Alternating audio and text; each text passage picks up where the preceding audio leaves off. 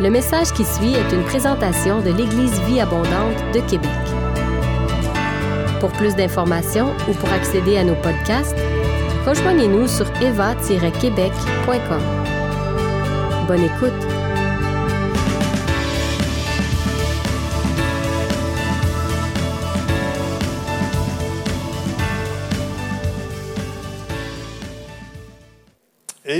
Message que j'ai choisi de vous donner ce matin, ce n'est pas un message sur la guérison. Je vais vous parler de la parole de Dieu. Mais je pense qu'il y a un lien, vous allez voir. Je vais vous parler de la parole Logos. Benoît nous a dit il y a, deux semaines qu'il y a deux mots pour la parole en grec, le mot réma, le mot logos. Et la parole réma, c'est une parole vivante, une parole euh, ça peut être un enseignement oral, ça peut être euh, une parole de connaissance, une prophétie qui répond à notre situation. Ça peut être un verset dans la Bible qui nous parle particulièrement. On s'ouvre les yeux là-dessus. Hé, wow! Tout ça, c'est une parole réma. Mais la parole logos, c'est une parole immuable, une parole qui ne change pas dans le temps, une parole solide, une parole que Dieu a prévue de toute éternité, qui, qui est la base de ce qu'il dit, de ce qu'il est, de ce qu'il fait. Ça, c'est la logos. Et la parole écrite de Dieu nous manifeste qui il est, ce qu'il a fait, sa façon d'être, sa façon de penser et son plan parfait. Ça, c'est la logos. Jean 5, 24, Jésus dit, Celui qui écoute ma parole Ici, c'est le mot logos. Celui qui écoute ma parole et qui croit à celui qui m'a envoyé a la vie éternelle et ne vient point en jugement, mais il est passé de la mort à la vie. C'est une belle promesse. On pourrait dire que c'est la bonne nouvelle. Croire amène, croire en Jésus, croire à qui est Jésus et qu'il est venu du Père pour accomplir sur la croix le pardon des péchés et que moi, en croyant à ça, je peux recevoir ce pardon et recevoir la vie éternelle. C'est ça que Jésus dit. C'est une grande parole. Mais souvent, on s'arrête là dans notre compréhension du salut. On s'arrête là et ça a pour conséquence que c'est comme s'il fallait attendre après la mort pour goûter aux promesses du Christ. Vous êtes d'accord avec moi? On a la vie éternelle, on attend d'avoir la vie éternelle. Et ça amène aussi une espèce de flou, parce que comme vous et moi, la vie éternelle, euh, est-ce qu'on sait vraiment ce que c'est? C'est pas décrit euh, en détail, qu'est-ce qu'on va faire dans l'éternité. Euh. Moi, je pense qu'on va pas s'ennuyer, parce qu'on a un Dieu créateur qui est capable de faire des choses extraordinaires. Je pense qu'on va vraiment être bien dans ce lieu-là parce qu'il n'y aura plus de péché, il n'y aura plus de, de maladies. Donc, ça va être un lieu extraordinaire. Mais les détails, comment ça va être? Ce ne sera même plus euh, un corps biologique comme aujourd'hui. Ça va être des lois physiques complètement différentes. La manière de communiquer, la manière de paraître, qu'est-ce qu'on va voir de moi, quelle image je vais avoir? Vous allez me reconnaître, ça, la Bible dit, mais est-ce que je vais être le Michel d'il y a 50 ans ou le Michel d'aujourd'hui? Ou comment vous allez me reconnaître? C'est, je veux dire, c'est incroyable ce que ça amène comme dans notre imagination de dire, mais c'est quoi au juste? On sait que ça va être bon, mais ça reste un peu flou. Mon point, c'est que on n'est pas obligé d'attendre ce moment-là pour vivre la promesse. Jésus a dit dans Jean 17, verset 3, que la vie éternelle, c'est de le connaître. Et on peut commencer à le connaître dès maintenant. Connaître Dieu, ce qu'il est, ce qu'il fait, ce qu'il promet pour la vie présente. Et on est invité à rentrer dans sa présence parce qu'on est les bénéficiaires de ses promesses maintenant. Et ça va au-delà du pardon et de la promesse de la vie éternelle. Par exemple, on peut justement espérer des guérisons. On peut espérer pouvoir témoigner à des gens et que les gens soient réceptifs. C'est des choses qu'on peut demander à Dieu. On peut lui demander toutes sortes de choses pour nos vies personnelles, mais je pense qu'on peut aussi vraiment demander des choses pour que se réalisent les promesses qui sont dans la Bible, dans les Écritures. On peut les réclamer. Et on peut réclamer le succès dans la grande mission qu'il nous a confiée. Il y a une histoire racontée dans Marc 2 et Luc 5 qui illustre bien le lien entre tout ça. Mais je vais vous la raconter un peu comme si ça se passait aujourd'hui dans votre maison. Combien de personnes rentrent dans votre salon? Assis confortablement? Deux, cinq, dix, ça dépend un peu de la grandeur de vos maisons. Alors imaginez que vous invitez des gens, ils sont assis au salon. Mais là, il y en a plus qui veulent venir à votre rencontre. Alors peut-être qu'avec la salle à dîner, ce serait le double. Parce que vous avez invité Jésus. Il y a beaucoup de gens qui veulent venir, le voir, l'entendre. Et puis là, ça s'est su. Les gens ont su que Jésus allait être chez vous. Donc, euh, ils s'en viennent à la maison sans invitation. Ils rentrent, euh, ils, se mettent partout. Là, les gens sont debout. Il y en a partout dans le salon, dans la salle à dîner. Ça va dans les chambres. Ils s'étirent le cou pour voir ce qui se passe. Il y en arrive à l'extérieur de la maison. Ça regarde par les fenêtres. Il y a une foule et comble de tout. Il arrive une fourgonnette euh, avec euh, une civière et puis trois gars sortent leur ami et puis ils veulent voir Jésus pour qu'il le guérisse. Mais là, ils ne sont pas capables de passer, il y a trop de monde. Ils passent par le voisin, se trouvent une échelle, montent sur le toit, puis dans la fourgonnette de service, il y avait une scie rotative. Ah ouais, toi, dans le toit, fais un trou, descends leur chambre par des cordes, juste au milieu du salon. Tout le monde dit Hey, c'est fort ça! Et Jésus a son petit sourire en coin, comme d'habitude. Il y a juste un qui n'est pas content. C'est le propriétaire de la maison.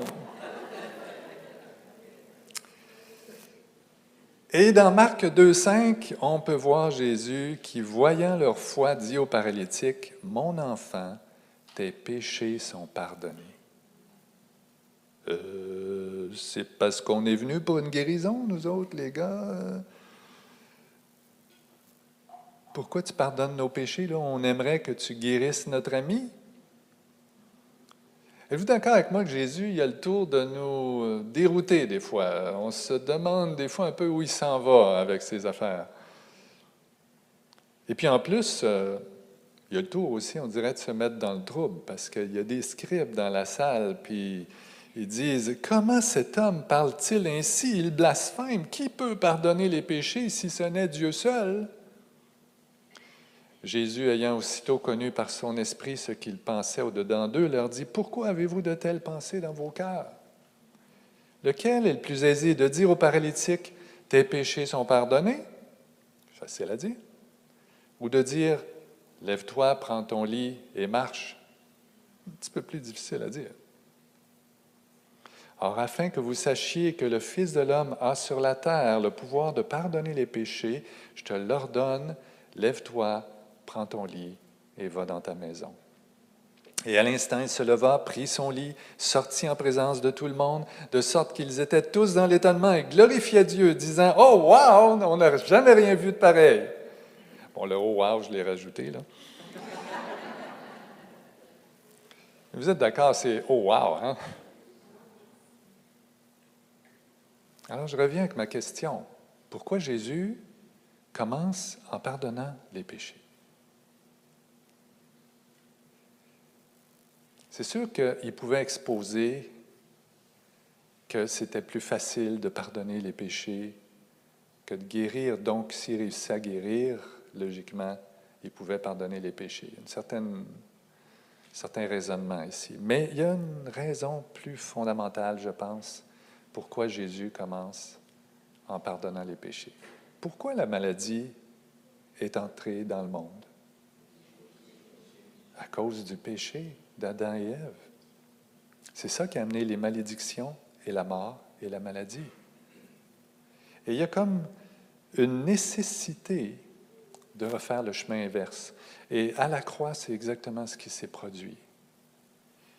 Le pouvoir de guérir la maladie découle de l'œuvre de la croix et du pardon des péchés. Et Jésus renverse la situation. Il donne la vie là où était la mort. Jésus règle la question du péché et par conséquent, il a le pouvoir de guérir les malades. Et ça se fait sur la base de l'autorité de la parole de Christ.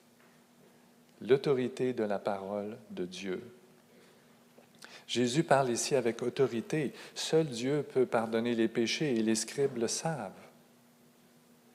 Jésus pardonne et il guérit parce qu'il est le Fils de Dieu, parce, parce que sa parole est parole de Dieu.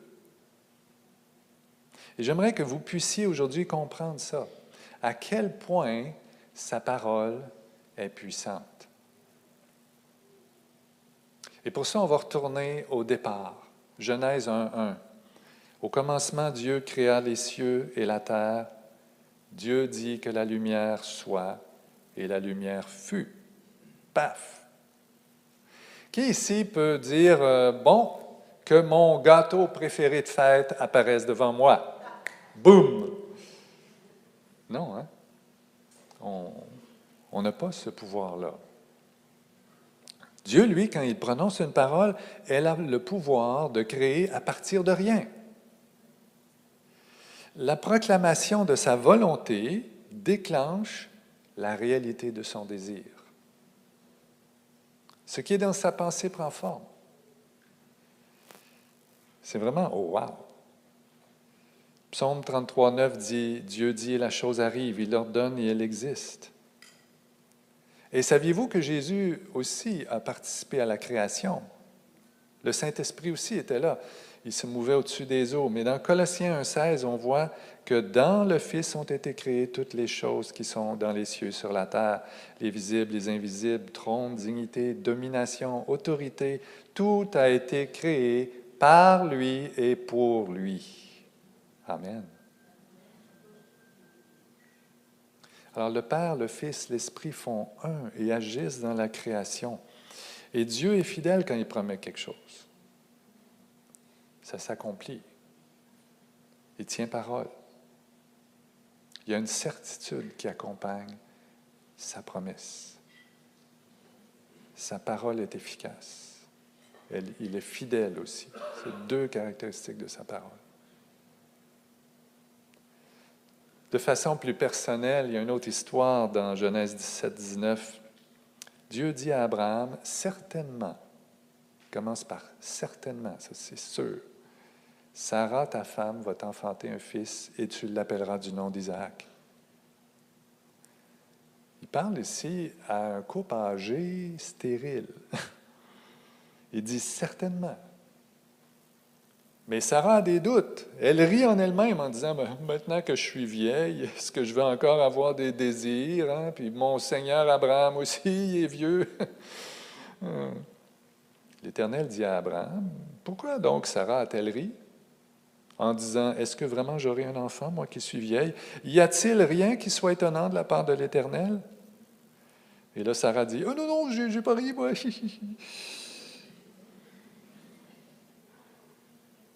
Est-ce qu'on ne se reconnaît pas un peu ici? Dieu nous fait une promesse, Dieu nous parle, ça peut être euh, en prière, ça peut être par quelqu'un qui nous amène une parole, ça peut être plusieurs personnes qui nous amènent une parole, et on a encore de la misère à y croire. Comment c'est possible? Voyons donc. Je vais mettre ça sur une tablette, on verra bien si ça va se réaliser. Mais Dieu n'est pas un homme pour mentir, ni fils d'un homme pour se repentir. Hein? Nombre 23, 19. Ce qu'il a déclaré, quand c'est vraiment lui qui parle, il va l'accomplir. Alors, il y a des paroles Réma qui sont vraiment de lui, mais il y a aussi sa parole Logos, qu'on est vraiment sûr que c'est de lui. Pourquoi doutons-nous de la parole de Dieu? Probablement parce qu'on saisit pas assez bien que Dieu est au-dessus de toutes les lois de la physique, qu'il n'y a rien, à rien, comme il y en a qui disent. Il n'y a rien qui peut empêcher la volonté de Dieu de se réaliser, de s'accomplir. Sa parole reflète aussi son caractère, qui il est, ses plans, ses jugements. Il y a une grande proximité entre sa parole et toute sa personne. Au point qu'il a choisi que sa parole viendrait dans le monde, se matérialiserait dans une personne, la personne de Jésus. Jean 1.1, au commencement était la parole, et la parole était avec Dieu, et la parole était Dieu. Elle était au commencement avec Dieu, toutes choses ont été faites par elle, et rien de ce qui a été fait n'a été fait sans elle. Ça, c'est la création. Christ a participé à la création. Et au verset 14, on voit la parole a été faite chair, l'incarnation. Elle a habité parmi nous, pleine de grâce et de vérité. Nous avons contemplé, on l'a vu, nous avons contemplé sa gloire, une gloire comme la gloire du Fils unique venu du Père. C'est clair que c'est Jésus. Et les apôtres ici qui parlent disent, on l'a vu nous autres. On a vu Dieu sur la terre. La Logos, la parole immuable de Dieu, la parole de toute éternité, a été faite chair.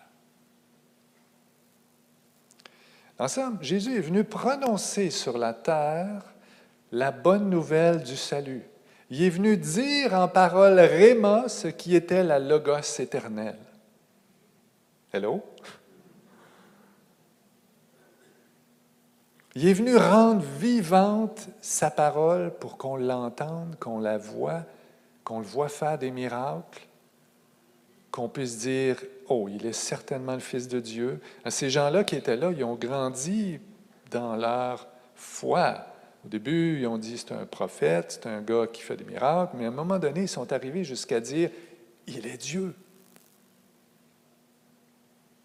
Éphésiens 1.9 dit que Dieu avait formé son plan lui-même. Éphésiens 3.11 dit que Dieu a mis à exécution son plan par Jésus-Christ notre Seigneur.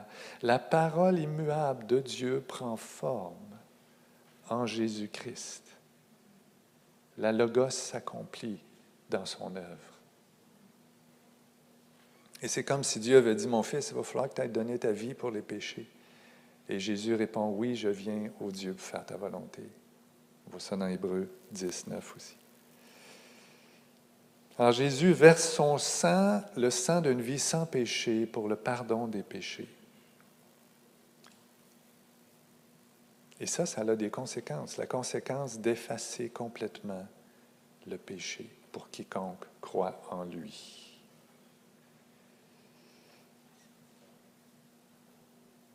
Alors je reviens à mon paralytique. Quand Jésus dit, tes péchés sont pardonnés, qu'est-ce qui se passe dans le monde invisible, dans le monde spirituel?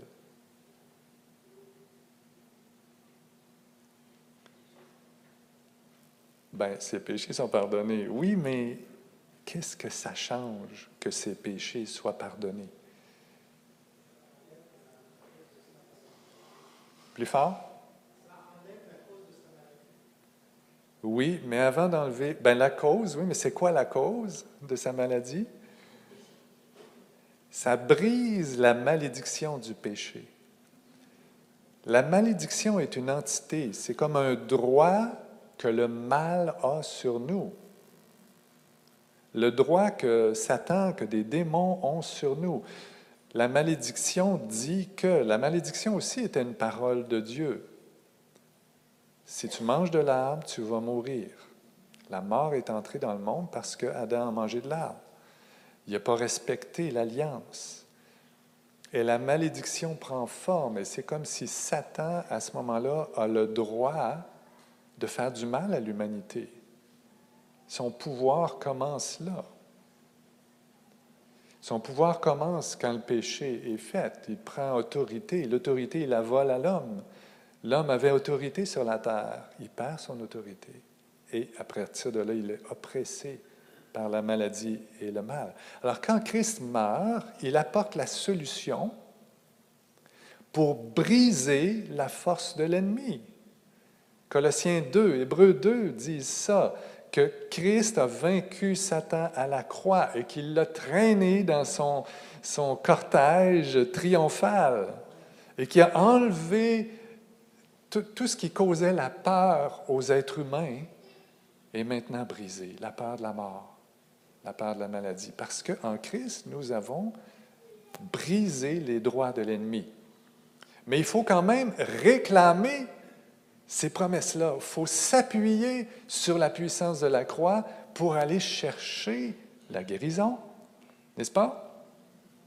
Alors quand Christ dit tes péchés sont pardonnés, c'est comme si, même avant d'être mort sur la croix, il demande à Dieu de l'exaucer. Il demande à crédit de lui accorder la puissance de la croix. Et il peut le faire parce que Dieu sait qu'il n'y a rien qui va arrêter Jésus d'aller donner sa vie. Rien. C'est accompli, c'est chose faite dans sa tête. Donc, Jésus pardonne, brise la malédiction et apporte la guérison à cet homme-là. Ça se passe dans le monde spirituel. Il y a des lois spirituelles aussi. Qui transcende, qui dépasse la physique. Physiquement, c'était impossible que ce paralytique-là marche. Ce n'est pas du magnétisme qu'a fait là, Jésus. Il a agi sur des lois spirituelles. Et l'histoire de notre paralytique n'est qu'un exemple. Jésus est venu donner plein de promesses sur la terre. Il a dit, il a dit à, tous ceux qui croiraient en lui, dans Marc 16 à la fin, guérissez les malades, chassez les démons. Il nous a dit, inquiétez pas, inquiétez-vous pas de vos finances, ni de ce que vous allez répondre aux autorités quand ils vont vous questionner. Il a dit, les choses cachées sont dévoilées aux tout petits. Vos fils et vos filles vont prophétiser. Vous êtes assis dans les lieux célestes. Vous verrez les anges descendre et monter sur le Fils de l'homme. Vous allez être récompensé, etc., etc. La parole de Dieu, Logos, est pleine de ces promesses-là. Et c'est là pour que vous puissiez les réclamer. Vous lisez une lettre de Paul, vous êtes dans 2 Timothée 1,7 qui dit euh, vous n'avez pas reçu un esprit de peur, mais un esprit de force, d'amour et de sagesse. Vous souffrez d'anxiété. Pourquoi est-ce que vous ne prenez pas Dieu au mot? Réclamez que le Saint-Esprit soit plus fort en vous que l'esprit de peur. Chassez cet esprit de peur-là. Que le Saint-Esprit soit là en vous par sa force, son amour et sa sagesse. Dieu peut l'accomplir. Des fois, on a besoin de prier ensemble avec d'autres. Il y a toutes sortes de ressources dans l'Église qui sont là aussi. On est un corps, on agit comme un corps.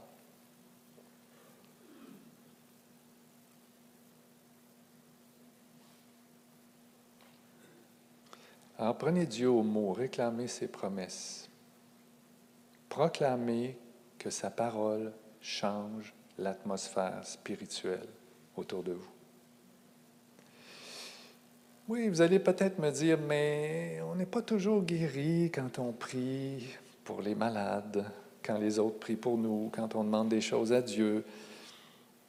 Moi, je crois que la guérison est la règle et non l'exception, mais qu'il peut y avoir des exceptions. Et je ne pense pas que ça dépend juste de votre foi. Il y a une certaine théologie qui met tout sur la foi. Hein. Si vous n'êtes pas guéri, vous avez manqué de foi, vous savez que Jésus demande juste une graine de foi, hein? Pas gros, une graine de moutarde. J'ai jamais vu une graine de moutarde, mais l'autre jour, j'ai planté des graines de coriandre. Et il disait d'en mettre une à toutes les 15 cm, mais c'était tellement petit que j'en avais peut-être 50 dans ça de gros dans le creux de ma main. J'essayais d'en mettre juste une, il y en a 15 qui tombaient. que j'en ai mis 15 à tous les centimètres à la place d'une aux 15 cm. Dans mon pot, ça a fait Bon, après ça, j'essayais d'éclaircir ça, mais il y avait des racines partout. Mais juste pour vous dire, Jésus demande juste un petit peu de foi.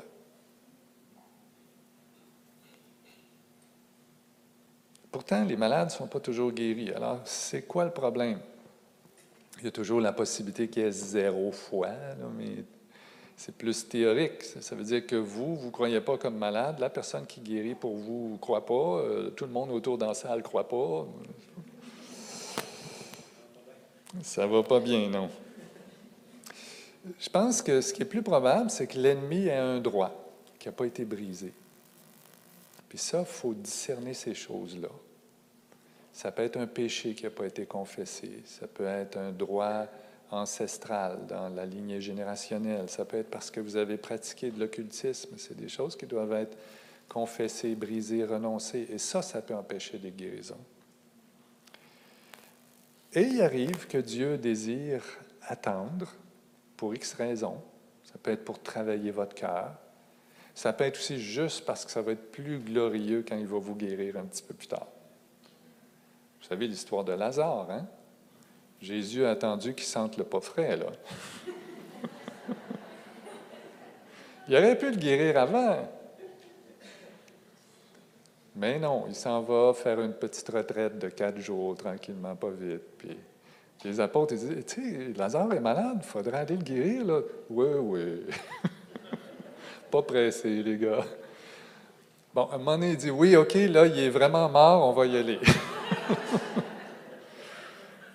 Mais pourquoi il a fait ça? Moi, je pense que c'est parce que c'était plus glorieux. Il a choisi d'attendre volontairement pour le ressusciter, que ce soit clair. Et Jésus avait aussi la particularité de regarder ce que le Père voulait faire et d'en accomplir que ce que le Père voulait faire. Ça, ce bout-là, il n'est pas facile pour nous, il y en a qui voient plus ces choses-là, mais euh, ça prend un don de discernement.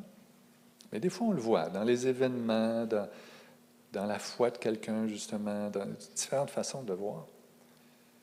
On peut voir Dieu veut vraiment guérir cette personne-là, puis là, on va prier fort. 1 Jean 5, 14 nous dit Nous avons près de lui cette assurance que si nous demandons quelque chose selon sa volonté, il nous écoute. Et si nous savons qu'il nous écoute, Quoi que soit que nous lui demandions, nous savons que nous possédons cette chose. Autrement dit, si on peut discerner la volonté de Dieu dans quelque chose, on peut vraiment avoir une assurance, une force pour frapper solide là-dessus avec autorité. Nous avons une autorité en Christ et il faut l'exercer. Et ce discernement-là s'apprend. Moi, quand je vois des malades, j'ai souvent beaucoup de compassion. Euh, pour ce qu'ils vivent. Mais je me demande toujours, c'est-tu mon émotion à moi ou si c'est vraiment le Seigneur qui veut que j'aille prier pour cette personne-là? Alors, ce que je fais des fois, un petit truc, quand j'ai le temps, j'attends. Et si ça continue à pousser, vas-y, vas-y, là, je vais prier. Et j'ai plus de succès comme ça parce que j'élimine les fois que c'était mes émotions. Il y a d'autres fois qu'on n'a pas le temps. Je me promenais une fois à Place Sainte-Foy, je croise un monsieur qui boitait. Ça me dit, va prier pour lui. Mais là, moi, c'est moi qui ne veux pas. Là. Mais c'est pas dans mon horaire, il ne marche pas dans le même sens que moi. il va falloir que je cours après. Puis là, plus tu hésites, plus il s'éloigne. Mais là, à un moment donné, des fois, tu dis, j'ai pas le choix d'obéir. Puis cette fois-là, j'avais remonté les escaliers pour le rattraper, je pense. Fait que c'est pas toujours quand on veut ou comme on veut faire la volonté de Dieu. Hein? C'est pas toujours dans votre salon avec la petite tasse de café, vous priez pour vos amis, ça finit bien la soirée.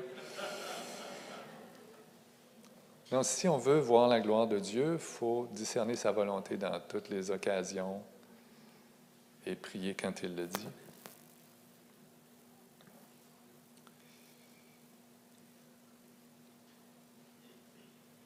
Il y a la prière du juste aussi qui est efficace. Mais c'est quoi un juste? C'est justement quelqu'un qui croit en sa parole et qui obéit quand Dieu dit de faire quelque chose. Et Dieu exauce cette prière-là. Si vous avez aimé ce message, nous vous invitons à vous joindre à nous lors de nos rencontres du dimanche matin. Vous trouverez l'horaire et l'emplacement de nos réunions sur notre site internet eva-québec.com. N'hésitez pas à communiquer avec nous et que Dieu vous bénisse.